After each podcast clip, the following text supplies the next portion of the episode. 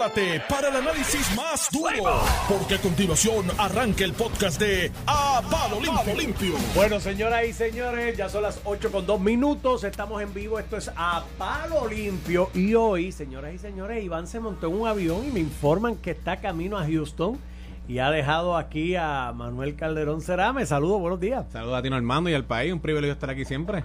Sustituyendo a Iván. Siempre sustituyendo al gran Iván. Y a mi lado, oígame, Ramón Rosario en su programa. a palo limpio. Estamos aquí, Estamos aquí, estamos bien, vivos. casi viernes. Este, eso le sale más que Iván. Sí, casi es Iván, es Iván. Todo en orden. Todo en orden, Iván, que debe estar ya en Houston escuchándonos. Eh, Con dos horas que- de que- diferencia. Sí, está, Ajá. está sintonizando en el live ahora mismo. Me dicen que está ahí pegado a Que disfrute el jueguito de World Series, se lo merece, ¿verdad? Estaba, tiene su equipito allí en World Series, tiene esa oportunidad. ¿Cómo que su de- equipito?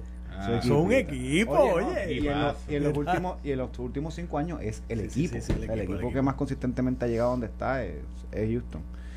Ojalá que gane, ¿verdad? Para que venga feliz para acá. Vamos a ver qué se Yo creo que Iván es el presidente del, del- de los Astros Nation en Puerto Rico, ¿verdad? Como Sí, que no- yo creo Son que 20. son cinco fanáticos. Son de Iván. 20. Él, Omar Marrero, este, el periodista, La- no el de la- la, Junta. La alcaldesa de Gurabo es súper fanática de los, de los Astros, Rosacheli, Ah, Rivera.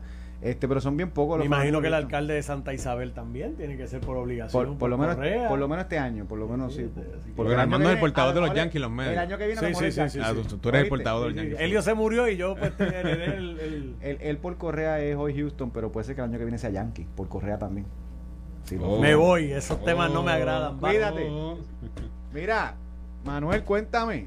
Qué bueno tenerte aquí de nuevo. Un privilegio, hermano, siempre estar aquí. Mira, Casi no hay eh, nada que hablar, ¿verdad? Este, hoy tenemos, hoy, hoy hay un día importante para Puerto Rico. Te veo que está de corbata y camisa, así que tú vas a estar en la legislatura trabajando hoy.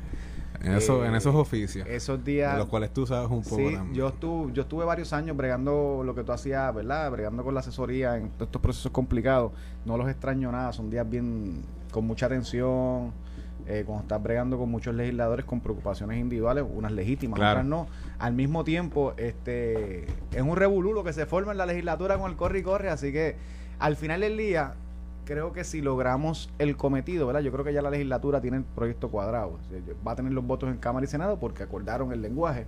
En el caso de la Cámara ya habían lo suficientemente votos para aprobar el plan de ajuste de la deuda eh, como estaba. Este, ahora se le unió eh, la delegación del PNP y unos legisladores del Partido Popular a nivel del Senado eh, con el acuerdo que lograron, que básicamente lo que estipula es un lenguaje que ha causado problemas a nivel de la Junta, donde expresamente se dice que no se le va a tocar pensiones a los empleados existentes. Yo creo que ahí es que Correcto. hecho, mano. No sé si, si tú conoces un poco más del detalle. ¿Quieres hablar un poquito del Bueno, hecho la- particular entre la Junta y la posición de la ahora, Asamblea Legislativa? ahora, yo creo que la, pelea más grande, si hoy va a ser un día largo en, la, en, en el Capitolio, en la Asamblea Legislativa, eh, para poder conseguir la mayoría posible de los votos, porque pienso que mientras más votos reciba el proyecto, aunque se apruebe, más uno, eh, con más fuerza puede ir ante la Junta de Supervisión Fiscal a defender la posición de- del gobierno, de todos los, eh, los componentes gobierno, tanto el Ejecutivo como el Legislativo, que es el cero recorte de las pensiones presentes y futuras.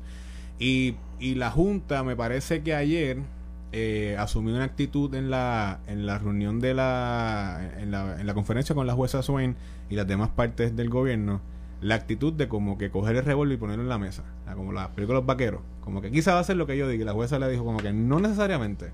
O sea, tienes Sí. que, y no te voy a aplazar la vista del 8 de noviembre, se mantiene. Yo, yo creo Y- que va a terminar aplazándose la vista el 8 de noviembre, pero, pero en efecto la juez le paró el caballito a esta actitud de, de Natalia Yaresco desde el principio, que ya se cree que manda aquí a todo el mundo y que es lo que ella diga, como ella diga y donde ella diga. Correcto, y, y me parece que, que eh, eh, es un poco iluso o, o, ¿verdad? en el imaginario de la Junta exclusivamente existe la el que los legisladores, que son oficiales electos, no van a defender a los maestros, no van a defender a los pensionados, no van a defender a la universidad, no van a defender a los municipios. Pues claro que lo tienen que hacer, si es una obligación por la cual fueron electos, o sea, la gente que votó por ellos también, o sea, tienen que asumir esa posición. Y yo creo que aquí lo decía el presidente de la Cámara, lo, de- lo ha dicho el, portavoz del Senado del PNP también, Tomás Rivera Chats, lo han dicho varios líderes. O sea, la batalla próxima, que va a ser tan reciente como puede que empiece ya mañana o pasado, una vez ya el gobernador firme la ley del plan de ajuste, si cuenta con los votos necesarios, es la eh, cómo se le justifica a la Junta que tiene que enmendar el plan fiscal para que garantice que hay un cero recorte de las pensiones y el freeze a, las, a las pensiones futuras se salga del medio y por consiguiente Puerto Rico pueda tener este eh, sea de la, la primera jurisdicción en todos los Estados Unidos de Norteamérica que reestructura una deuda billonaria en el mercado municipal de bonos sin recortar pensiones. Yo creo que eso es algo importante.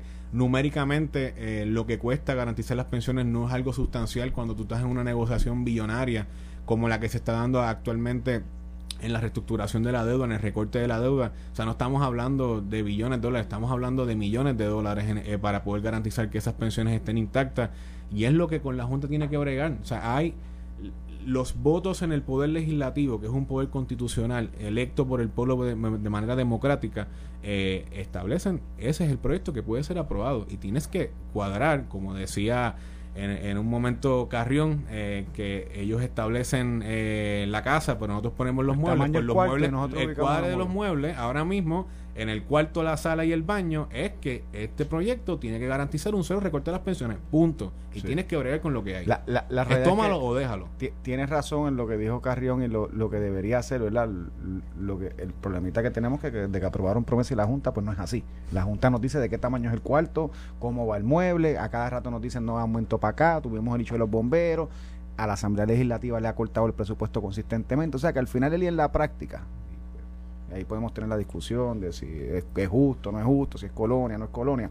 Pero fuera de eso, la realidad de Puerto Rico hoy es que la Junta determina todo.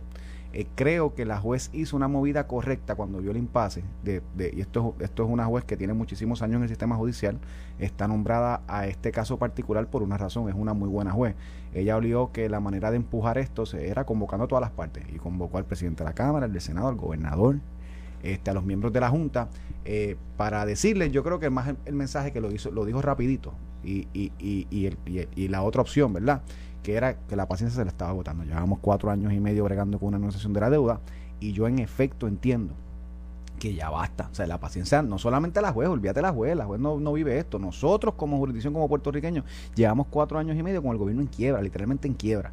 Y eso a, todo el pueblo, a la Asamblea y a todo el mundo. Sí, se le agota la paciencia.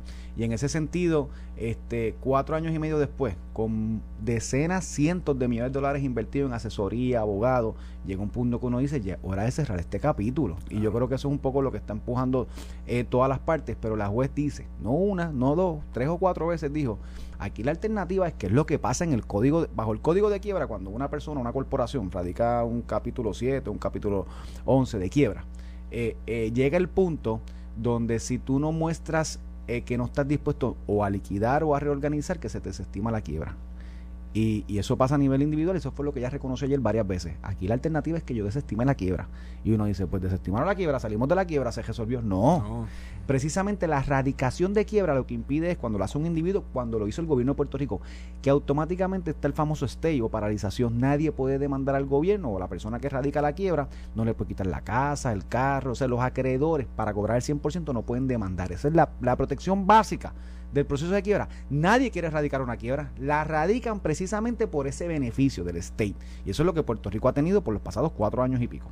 Una protección de que los acreedores no van al banco y me embargan las cuentas de Hacienda me dejan sin dinero de para pagar salario, me embargan el cuartel de la policía, me embargan las facilidades de, de, salud, que es lo que pasaría en un, en un, en, un procedimiento sin promesa. Por eso es que en, algún momento Alejandro García Padilla, Pedro Luis en algún momento se sentaron y, en parte empujaron la legislación promesa con todo ¿verdad? con todo lo negativo que puede tener y antidemocrático la otra parte de promesa que es la creación de esta junta pero precisamente eso es lo que te, provoca y cuando la juez dice eso es como que no solamente un llamado, yo te diría también a la, Junta, pero un llamado también a la Asamblea Legislativa, vamos a sentarnos, vamos a llegar a un acuerdo aquí, porque la otra alternativa, y la juez lo dice paso seguido, desestimen la quiebra, le dice a la juez eh, federal eh, eh, Barbara Hauser que le informe para el 4 de noviembre eh, si, si va a ser posible la negociación, si están negociando buena fe. Y en ese sentido, si hay que mantener en pie aquella vista el 8 de noviembre, que es la vista del plan de ajuste como tal, y la alternativa puede ser que no lleguemos a un acuerdo. Porque la mediación no obliga a nadie. O sea, la, la, juez Barbara Hauser no puede obligar ni a la Junta ni a la Asamblea Legislativa. Es dónde estamos, qué podemos hacer para atender. Si no hay ninguna preocupación que se atienda entre los dos cuerpos. Porque yo puedo hoy, Manuel, aprobar la legislación unánime. Cámara y Senado, el gobernador va a la Asamblea Legislativa y la firma hoy mismo Yo puedo hacer eso, pero si la Junta no te la acepta, tienes el mismo impasse. Así que, que yo creo que, que, que, no debemos cerrar esa puerta de buscar que la Junta entre en razón y cuál es la preocupación legítima de, los, de, los, de las personas electas. Pero si al final del día no hay un acuerdo, la podemos aprobar unánimemente y vamos a estar el 4 de noviembre recibiendo una moción de la juez Barbara Hauser federal a la juez Taylor Swain diciéndole que aquí no hay acuerdo. Y en ese sentido, la juez eh, Taylor Swain tiene varias alternativas. Puede suspender la vista del 8 de noviembre, que ya lo adelantó que es lo que haría, y le daría término a la Junta para que diga qué van a hacer en ausencia de legislación. Y esa parte fue la más que me preocupó de la vista y nadie la habla. Cuando la juez le dice a, a, la Junta, dice, si no llega a un acuerdo, me dices que tú piensas hacer sin legislación. Y le está abriendo la puerta precisamente a la Junta que diga, pues yo voy a acordar con los acreedores, no una misión de bonos, de deuda, tu papelito de un peso, que es lo que mucha gente le ha estado diciendo a la Junta hace tiempo, acreedores, este, la, teoría de los acreedores, la Junta ha tratado de insertar la, la Asamblea Legislativa, pero tu papelito de bono, porque el acreedor hoy tiene un bono que dice 100 mil pesos, o 10 mil, un millón, que tu papelito dice un millón, lo vamos a tachar y va a decir 70 mil. Pero ¿dónde nos deja eso con la parte de los retiros y los pensionados? ¿Sabes? Que, que estamos abriendo una puerta. Acuérdate que lo que la gente tiene que entender, el plan de ajuste eh, es una emisión de bono, un refinanciamiento de una deuda que se va a refinanciar de que son 14 mil millones, 7 mil millones en cash para los bonistas y 7 mil millones que se van a meter en deuda nueva. Eh, eh, eso, a eso está atado todas estas condiciones que en teoría son, o sea, cuando, cuando los políticos le dicen eh, vamos a garantizar cero recorte de las pensiones, vamos a garantizar los 500 millones para la universidad, una fórmula nueva para los municipios, el millón de pesos para el, el plan de salud universal, todas esas cosas son enmiendas que la asamblea, que la Junta de Control Fiscal tiene que hacerle al plan fiscal ya aprobado. O sea, son estas condiciones que para ayudarte a esta misión de bono, que es el acuerdo que ya tú llevaste a cabo con los acreedores, que imagínense en todos los bonistas, a los que nos está sintonizando, todos los grupos de acreedores, eh, son diversos grupos. Hay muchos grupitos eh, que están representados por diversos uh, firmas de abogados, casas de corretaje, etcétera. Pues la Junta logró coger a todos los acreedores y los metió en un boquete, en un cubo. Los metió a todos en este acuerdo, los metió, los amarró. E, y, esa es la presión que tiene la Junta. Dice, yo tengo ya una cosa ya preacordada, lo que necesito es que la Asamblea Legislativa me la vale.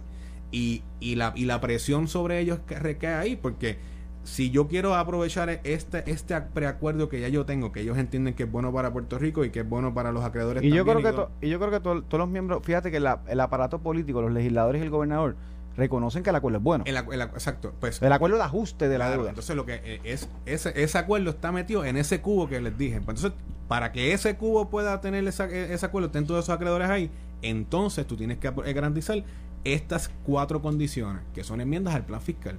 Si tú quieres, si tú entiendes que vale la pena, que es una decisión que tiene que tomar la Junta más adelante, vale la pena echar a un lado y patear el cubo con el acuerdo, con todos esos acreedores adentro y por estas condiciones de el cero recorte de las pensiones presentes y futuras, el dinero para la universidad, el dinero para los municipios, y que, pues es una decisión que tiene que, tomar la Junta. ¿Y qué pasa si la son nuestros representantes ante los acreedores? Eh, en efecto. ¿Y qué pasa si la Junta dice, mira, yo no estoy dispuesto a poner esas cosas que ustedes están pidiendo? O como las están poniendo, porque yo creo que ya ellos accedieron incluso a decirle el lenguaje este de que no se, de que no se afecten las pensiones. El ICHU lo ha creado principalmente yo creo que los maestros y los jueces que no tuvieron ajuste en sus pensiones, los que están hoy trabajando para el 2013 cuando se aprobó la legislación, la ley número 3 del 2013, eh, ese, ese lenguaje es el que ha creado la legislatura, obviamente quiere proteger a esas personas con razón y son muchísimas personas.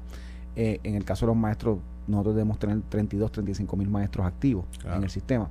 A ellos son los que se, lo, que se quiere proteger con un lenguaje más eh, firme, ¿verdad? La Junta ha levantado que el, lenguaje es ambiguo, pero si la Junta dice, mira, yo no les voy a dar eso, olvídate de eso.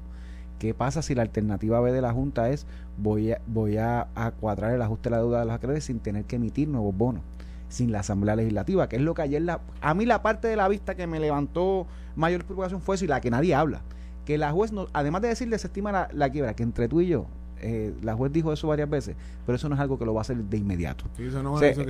ella está alertando, ella está alertando, esto puede pasar, pero eso debe ser la última opción después de, de muchas otras vías de intento, ¿verdad? No, no, no, no creo que aunque ella lo alerte, tiene razón, lo hemos hablado aquí del, del, día uno, que eso es una posibilidad. Eh, yo no lo veo pasando cercanamente, lo que sí veo viendo un poco más cercano y la juez le abre la puerta a la Junta a eso, es cuando les dice, si el 4 de noviembre me dicen que no hay que no hay acuerdo, que el proceso de mediación no resultó exitoso entre la Asamblea Legislativa, el gobernador y, la Junta, Junta, dime tú cómo lo vas a hacer, cómo tú vas a implementar el ajuste de la deuda sin, sin la legislación. Eso no quiere decir que la juez está diciendo que no se puede hacer sin legislación. La juez le está abriendo la puerta para que me, me, evalúes y aquí esta discusión no se ha dado, pero paralelamente desde el 2017 se ha estado discutiendo los abogados de un grupo de acreedores grande ha estado discutiendo y empujando que no hace falta la Asamblea Legislativa, porque es cuestión de ajustar el bono que ya se emitió bajo una legislación anterior. Que lo pueda hacer la jueza. Ajá, en efecto. Entonces, pues, pues en, este juego, si bien la Junta tiene que poner sus pantalones, yo creo que ese ha sido el llamado eh, del gobernador, de la comisionada reciente que sacó expresiones hoy, también de los miembros de la Asamblea Legislativa, de los cuerpos cámara de los presidentes. Ese ha sido el lenguaje. También el aparato ejecutivo y legislativo tiene que mirar cuáles son las posibles consecuencias, ¿verdad? No todo el mundo puede trancarse a la banda de que es lo mío o, o, o, o nada. también es que eh, eh, en el momento en que vayas a hacer la venta de los bonos, de esa emisión de bonos, no es lo mismo en el mercado allá en Wall Street vender una emisión de bonos eh, aprobada por la Asamblea Legislativa, firmada por el gobierno de Puerto Rico. Pero es que ya la vendieron, Manuel, no hay que venderla. Escúchame, en el planteamiento que te estoy dando, no hay que venderla, ya el acreedor la tiene. Eso se vendió hace mucho tiempo. El acreedor la tiene el gobierno me tiene que pagar, en vez de 100 me tiene que pagar el 55. Claro. ¿Sabes? Por eso es que la juez le abre la puerta sin emisión de bono. ¿Cuál es la alternativa? Y este planteamiento ha estado consistentemente en el 2017. Entonces, hoy podemos aprobar la medida, no te estoy diciendo ni, ni por mayoría, unánime. Y el gobernador va allí la firma, abrimos la botella de champán y, eso puede, y pues, eso puede resultar en nada. Para Puerto Rico, en nada. Lo mismo pasó con la ley de retiro digno, que aquí yo lo decía, aprobamos la ley de retiro digno, unánime, abrimos la botella de champán, el gobernador la firmó. Eh, eso va de filfa porque esa ley de retiro digno era una cogida de bobo a los retirados. Tú no le puedes decir que creas un fideicomiso sin chavo para darle las pensiones antes del recorte del 2013 porque no es la realidad de Puerto Rico, punto. Eso no iba para ningún lado y pues lo celebramos, chulo. Los pensionados hoy tienen lo mismo que tenían antes de salir. Entonces, ahí, es lo que voy. Yo creo que, que el, el, hecho de que incluso lo vimos este domingo con las dos delegaciones, tuvo Mal Marrero en representación del gobernador se pusieron de acuerdo incluso con legisladores como, como Tomás Rivera que tiene unas preocupaciones, se pusieron de acuerdo y todo el mundo acomodó. un día donde se habían dicho hasta perro muerto las delegaciones. Tres días, eh, antes. Eh, tres días antes. El viernes eso fue. El viernes se dijeron hasta perro muerto. Y el, pero eso, de río y, pero eso habla, le dijo otra cosa. El otro se, insultaron. Pero eso habla bien. Se sentaron y lograron. Pero no podemos cerrar, ¿verdad? La puerta a mirar para el otro lado de la Junta. lo que pasa es. Eh, Entonces, a, a, lo que te voy. La Junta también tiene que mover. Porque yo escuchaba a Natalia Yaresco ayer y yo decía, mano, por eso es que yo siempre dije que la Junta no debía contratar a alguien como Natalia Yaresco para representarle, porque no logra consenso ninguno. Es intransigente. es intransigente, pero tú puedes ser intransigente con tu posición y ser elegante. Y tú logras, mira, esta es la posición, no la puedo cambiar. Pero ella demuestra una arrogancia que le ha cerrado las puertas de la Junta, a la Asamblea Legislativa, y a, o sea, tú hablas con un jefe de agencia de cómo mandan a un oficial de cuarta, quinta de la Junta con unas actitudes que tú dices, mira, es que no logras nada. Es mejor un, una persona con características de negociación. Y máxime cuando tú estás haciendo impuesto por una legislación. que en, un proceso de renegociación de una deuda millonaria como la de Puerto Rico, o sea, tú no vas a lograr ganar todos los puntos. O sea, tú tienes que reconocer, o sea, hay, hay una asamblea legislativa, hay, o sea, y, qué es lo otro? Esperar a que venga otra asamblea legislativa en un, ¿verdad? Si quieres darle un cuatro escenario, más, a ver si esa asamblea legislativa cede ante los reclamos de la, de, la Junta de Supervisión Fiscal. Entonces, eh, tendríamos un proceso de quiebra ya de 8, 10 años. 8, una barbaridad. Nunca, nunca acabar, nunca acabar, seguir peleando. lo que pasa es que ella tiene, un buen, ella tiene un buen salario y los asesores se están metiendo un billetal. Pero, pero, pero es que, Ramón. Los únicos que ganan son ellos. Hay mercaderes de la crisis en la derecha y en la izquierda. Los hay. Hay gente que le encanta que la Junta esté en Puerto Rico. A Natalia Yaresco le encanta cobrar lo que cobra en Puerto Rico, vivir como vive en Puerto Rico y, y, tenerlos por el cuello cogido a todos los puertorriqueños los legisladores. Pues claro que sí. Igual hay abogados, analistas, brokers, eh, abogados corporativos, abogados sindicalistas, abogados eh, representantes de uniones de grupos de interés que les encanta, que les encantaría que se levantara el este y nos, y nos a, a, pleito y a cobrar honorarios por, por un tubicio de llaves. Pues claro que la, hay, hay gente que quiere vivir esta crisis y que estemos en este sonsonete por 10 años más y nunca Puerto Rico lograr salir de la quiebra y nunca salir de la Junta de Supervisión Fiscal y nunca volver a retomar la autonomía fiscal de Puerto Rico. Claro que hay gente que prefiere eso. Esa es la fácil, esa es la cómoda, desde las gradas echados para atrás. Yo, yo, yo, escuchaba en la vista de hecho, la, la, juez básicamente le denegó todos los pedidos a la Junta ayer, pero la actitud, el demeanor de la de Natalia Yaresco era con razón nosotros estamos donde estamos. Llevan cuatro años y medio, hemos gastado en la Junta entre 60 y 100 millones de pesos todos los años. En abogados. Sin contar los abogados del gobierno de Puerto Rico, eso sin contar los abogados del gobierno de Puerto Rico. Y hemos logrado muy poco. Y en parte se debe a esa actitud de Natalia Yaresco. Y, se- y hay nuevas, nuevos, nuevos miembros de junta, de junta. Ahora luego de- del cambio de, de administración. Pero Natalia Yaresco sigue siendo la misma. Y es una cuestión de que, mano, así no vamos a echar para adelante. Tú te ganarás tu salario de, de un millón de pesos con bonos, pero el pueblo de Puerto Rico, y gastarás 80 millones en asesores y abogados y, a- y economistas y bla, bla, bla, bla. Pero el gobierno de Puerto Rico está en la misma. Eso habla. o sea, al final del día, la Junta, aunque está negociando la deuda de un tercero, que es el gobierno de Puerto Rico, el no haber salido del- de la crisis, eh, por lo menos la parte de quiebra, de ajuste de la deuda, a cuatro años y medio, es un gran fracaso suyo. Claro. Porque el que tiene la autoridad y la facultad, ¿verdad?, para poder negociar y ajustar la deuda es la Junta. Y cuatro años y medio, miramos para atrás y han hecho muy poco. Y donde estamos, en parte se, se debe a esa, a esa visión de intransigencia que ha eh, en todos los foros Natalia Yaresco y en, y en parte también este, la parte política, ¿verdad?, electa, tiene que sentarse y tenemos que salir de esto. Todo el mundo quiere salir de la Junta y volver a decir que somos un país que salimos de la quiebra, ¿verdad? Etcétera, etcétera, etcétera. Hasta que no breguemos con esto del ajuste de la deuda, no, hay break. Y claro, este es el este- primer paso. Este es el primer paso. Y por ahí vienen las corporaciones públicas, por ahí vienen las autoridades eléctricas. O sea, todavía vienen decisiones. O sea, esta no es la primera legislación importante de esta materia que se va a aprobar en esta asamblea, le- en este cuatrenio, gobierno compartido, gobierno donde las mayorías, en, en el Senado no existe mayoría y en la Cámara la mayoría es, es bastante fina. O sea, se tienen que lograr estos acuerdos y estas negociaciones entre todas las partes para poder garantizar que los mejores intereses de Puerto Rico estén protegidos. Y en este caso, el asunto de las pensiones eh, presentes y futuras, además que en una cuestión de, de- política y, y- de economía, tú sabes, tú tienes que garantizar que a mayor poder adquisitivo de, la, de, de nuestras personas mayores jubilados y retirados en Puerto Rico, la economía va a ser mucho más sostenible. Si tú le recortas las pensiones, si tú no le das un ajuste a las pensiones a, a lo- a los actuales retirados, mano, Ramón, que muchas veces son los que le compran la computadora para high school a los, a los, a los nietos, los que le ayudan con el chavitos para el pronto, para el primer carro, eh, para lo- cuando los nietos se van para la universidad, los que ayudan a las madres solteras muchas veces cuando están echando para adelante a sus hijos eh, en las escuelas, eh, son, son los, nuestros abuelos, nuestros retirados, los pensionados. Porque Puerto Rico es una sociedad de gente mayor, esa es la realidad, ese es el Puerto Rico que tenemos hoy. Y tenemos que garantizar que esa gente, su poder adquisitivo, sea sostenible. No los puedes perjudicar y mandar a la, a la miseria y al Eso, hambre. tiene- además que le Es queda- una cuestión de visión de mundo. Y, Y la Junta de Supervisión Fiscal tiene una visión de mundo de darle picota a esa y si lo y si lo mandas a la indigencia es un gasto que va a tener el gobierno de Puerto Rico porque al final el gobierno va a tener que darle servicio Claro. Estás escuchando el podcast de A Palo Limpio de Noti1630. Va a estar pasando la Porque esa taquillita le tuvo que haber salido dos o tres Un pesos. ticket, chévere. es un ticket chévere. Sí, sí. este que lo disfruten verdad yo lo mío es un poquito de envidia porque los Rexos no llegaron. Mira este en otros temas Manuel te quería poner el asunto este de Nogales. Ayer Ferdinand Pérez en jugando pelotadura hace un reportaje investigativo de esta situación de las propiedades en Palmas del Mar eh, y, y, pues las imputaciones de que hay algunos de los complejos allí que están en la zona marítimo terrestre que de alguna manera impiden eh, la entrada a, a- a la playa, al balneario de esa región de Humacao, con, con lo cual yo no tengo problema, ¿verdad? Eso es propiedad privada, después que pague, digo, hay un hecho ahí que no paga el crimen, ¿verdad? El, el, yo creo que el hecho de Mariano No, Gales, no es que no pagan el crimen, es que tiene una, Una deuda considerable. considerable. este, eh, Es insostenible. Insostenible. insostenible. Hablando de esos términos. Ese, ese- ese- ese es el vocabulario de ellos. Sí, ¿no? Eh, eh, más, más allá, ¿verdad?, de que ella pueda tener esta propiedad, yo creo que el, el planteamiento que más le ha rebotado es la cuestión de la hipocresía, como tú estás en Rincón eh, quejándote contra el capital y las propiedades cerca del mar y cuando tienes, ¿verdad?, una, una cuantía considerable de propiedades en un escenario similar. Eh, eh, porque en Palmas del Mar, el que quiere ir a la playa de Palmas del Mar no lo dejan entrar en la entrada. Hay un portón que o eres Sí. visitante o te invitaron. Entonces, o eres residente te invitaron. Son varios portones. Ajá, son varios portones.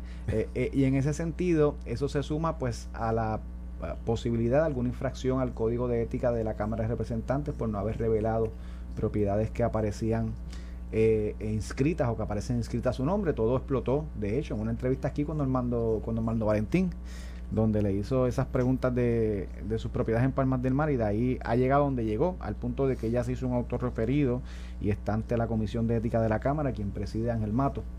Eh, est- esta controversia, ayer en el reportaje, eh, sale a relucir que ella tiene, eh, la corporación tiene 12 propiedades, la corporación de la que ella aparece como oficial eh, y, y- y persona que incorpora. Eh, con varias de ellas se compraron con dinero cash, eh, 1.2 millones de dólares.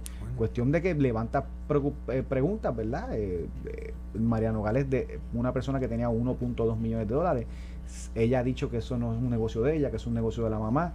Eh, ¿Cómo ella termina pagando 1.2 millones de dólares? Tú sabes, que hay unas preocupaciones legítimas de dónde sale el dinero, porque ella tiene, por qué lo hacen a través de ella y no de la persona que es dueña de, los activos, ¿verdad? En este caso, un montón de chavos, ¿verdad? 1.2 millones de dólares no me, no me parece al pueblo trabajador y a lo que pregona Victoria Ciudadana.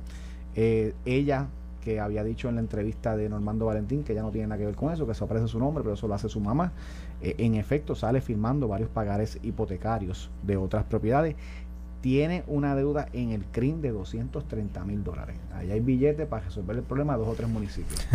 este Y de hecho, ahora la- el CRIM se publicó un, un- una alternativa de pagar con descuento de deudas en el CRIM. Así que nu- nuestra exhortación, ¿verdad?, es que, que la aproveche y de parte colaboramos con los municipios, a quienes siempre estamos defendiendo de que los municipios no les recorten, los municipios. Pues vamos a empezar a pagar el CRIM, porque yo no tengo problema con que el municipio se ajuste como se ajusta el gobierno central, pero yo pago mi CRIM. Claro. Este eh, sale en el reportaje que justicia ya le solicitó eh, formalmente la información a la Cámara y tiene asignado una fiscal. El director de ética de Puerto Rico dijo que los informes financieros es algo que no se puede enmendar y en efecto eh, a los funcionarios del Ejecutivo se le pide erradicar, yo he erradicado un informe financiero y, y cuando se comete una omisión como esta, un plazo. viene la multa. Y, y hasta eh, en algunos casos pudiera haber hasta erradicación de cargo. Esto no es como que cuando me cogieron yo. es no, como- pero, pero como creo, que- creo que tienes decir- un plazo para enmendarlo, que te lo da la, la comisión, la, la oficina de ética. Pero si, si, si el paso venció, pues ya, va la ya multa. pasó. o sea, cuando yo rindo- imagínense decir que yo rindo mi informe de ética, y yo entiendo que este es el caso, y intencionalmente omití unas propiedades porque lo que sea, razón que sea. Este, si la alternativa de cuando me cogen es que lo enmiendo, pues olvídate, nadie va a radicar un informe de ética bien, yo no lo digo, y si alguien me coge, pues yo lo enmiendo. Si Mariano Gales pudiera resolverlo así, pues olvida- olvídate el informe de ética, ningún legislador debe llenar bien el informe de ética porque no importa. Es como yo decir, este, eh, usted no puede robar, pero si usted roba y se lleva algo de una tienda y lo cogemos, usted lo puede devolver. Y se acabó. Pues olvídate que van hasta los robos a porque la alter- le- le- el efecto disuasivo de que te va a pasar algo es ninguno. Si me cogen, lo devuelvo y si no me cogen, me quedé con la Claro. cosa robada. Entonces, eh, Nogales consistentemente, la que dijo que, que, que había que matarla para que se callara, ayer negó cualquier entrevista sobre el particular, alegando, ¿verdad?, que, que eso está ante la Comisión de Ética y que está bajo investigación. Y más allá del hecho de Nogales, yo no estoy diciendo que ella cometió un delito, no, estoy diciendo que sí hay serios cuestionamientos y hay una hipocresía en su mensaje, punto. Ese Claro. es mi, mi pensar. Si hay algo malo o bien, lo, lo veremos en el camino, pero so far, a este punto, pues hay una inconsistencia entre sus mensajes, pero no solamente de ella. Aquí tú tienes personas como Manuel Natal, Alexandra Lúgaro, que a la menor provocación le dicen a un político, a una persona, a un oficial, que es un corrupto, que no hay transparencia, que aquí lo que hace falta es transparencia, que hay que hacer una política nueva. Bueno, a- ayer en el reportaje de Pelotadura entrevistaron a Tomás Rivera Chats. Hace, cuando inició la controversia, no sé si tú recuerdas, en las redes sociales, Manuel Natal inundó las redes sociales diciendo que iba a perseguir a Tomás Rivera Chats por donde quiera que él se metiera, a donde quiera que él fuera, y le iba a contestar con argumentos y con todo. Ayer, le ayer entrevistaron a Tomás. Y yo no vi a Manuel Natal respondiendo por ningún lado los argumentos de, de la investigación que hizo jugando a Que pelotadura. en Twitter no es lo mismo. Claro, no es lo mismo en Twitter que de frente. Ahora bien, la, la controversia, Twitter, la, controversia de Nogales, de la reprenda de Nogales, eh, eh, hay dos controversias aquí. Número uno, si la representante cuando emitió el informe omitió información sobre su vida financiera, sobre su actividad financiera antes de ella ser legisladora. Que eso es un hecho, Si, lo si, si ella, si ella compró propiedades eh, al, al precio que fuera y las revendió, eso pues eso antes de ella ser legisladora, eso es ella en su ¿verdad? En, en- en su trabajo, en la, en, en la, en la actividad empresarial de ella con su mamá. Ahora, esa es la primera, si omitió información. La segunda, si la representante Nogales, mientras era presidenta de esa corporación, recibió dividendos siendo legisladora de esa corporación. otra Eso, esa es otra controversia que ella tiene que Y- contestar. Y, y Manuel, y si siendo Porque los legisladores, los legisladores pueden recibir unos ingresos extra legislativos hasta un por ciento. Y los tiene que reportar. Y los tienen que reportar. Ajá. Y son bien rigurosos. eh, en- eh, porque tú no, o sea, tú puedes tener actividades extralegislativas, pero tú tienes que, o sea, a- hay unos te- conflictos al momento de tu una. votar, al momento, o sea, que, y, y tiene Sí. que haber una transparencia constante y tú tienes que dar esa información eh, bien rigurosa a la Oficina de Ética Gubernamental y a la Secretaría de la Cámara o del Senado. Y, ellos otra- se encargan de si tramitarlo tú por mientras allá. eres legisladora, impulsas, que esto, es- esto es un hecho, ¿verdad? Impulsas medidas para prohibir la construcción cerca de las costas, mientras tú tienes propiedades que se van a beneficiar de esa legislación. Exacto. Porque si tú cortas el mercado y tú tienes 15, 20 propiedades que alquilas, porque estos son, oye, estos no son propiedades que ya duerme una en cada otra, esto es un negocio. Son Airbnb, son de alquileres, de, de, No, y- alquiler Y rápido. cuando fa- fue- pasó el Revolú, este, la gente enviaba hasta los comentarios en Airbnb, son chulísimos, la gente habla bien de los Airbnb de ellas, Tenemos están que ir, de la tenemos playa. que. No, no creo que te dejen sacar los Airbnb ni a ti nada. Eh, ah, de eso, de eso. De- te los cancelan, el día antes está cancelado. Este, pero, y derecho tiene ese negocio. Pero, Claro. pero tú estás empujando legislación que beneficie ese negocio. Si yo lo que estoy impidiendo es que más propiedades como las tuyas se construyan cerca de la, de la área costera, ¿verdad? Cerca de la playa. Yo voy a, voy a quedarme en un Airbnb porque quiero estar cerca de la playa, para meterme a la playa con los nenes y con la doña. Claro. Pues si hay menos propiedades y son las tuyas las que se quedan, pues se Tú benefician. te beneficias tú porque la estás liquidando tu liquidando competencia. La competencia, La como competencia. legisladora. Mira que, que- que esto no es. Sí, sí, sí. No es eh, cascara de coco. eh. O sea, hay planteamientos que tienes que explicar. Yo no estoy diciendo que cometió algo ilegal porque yo no soy como ellos.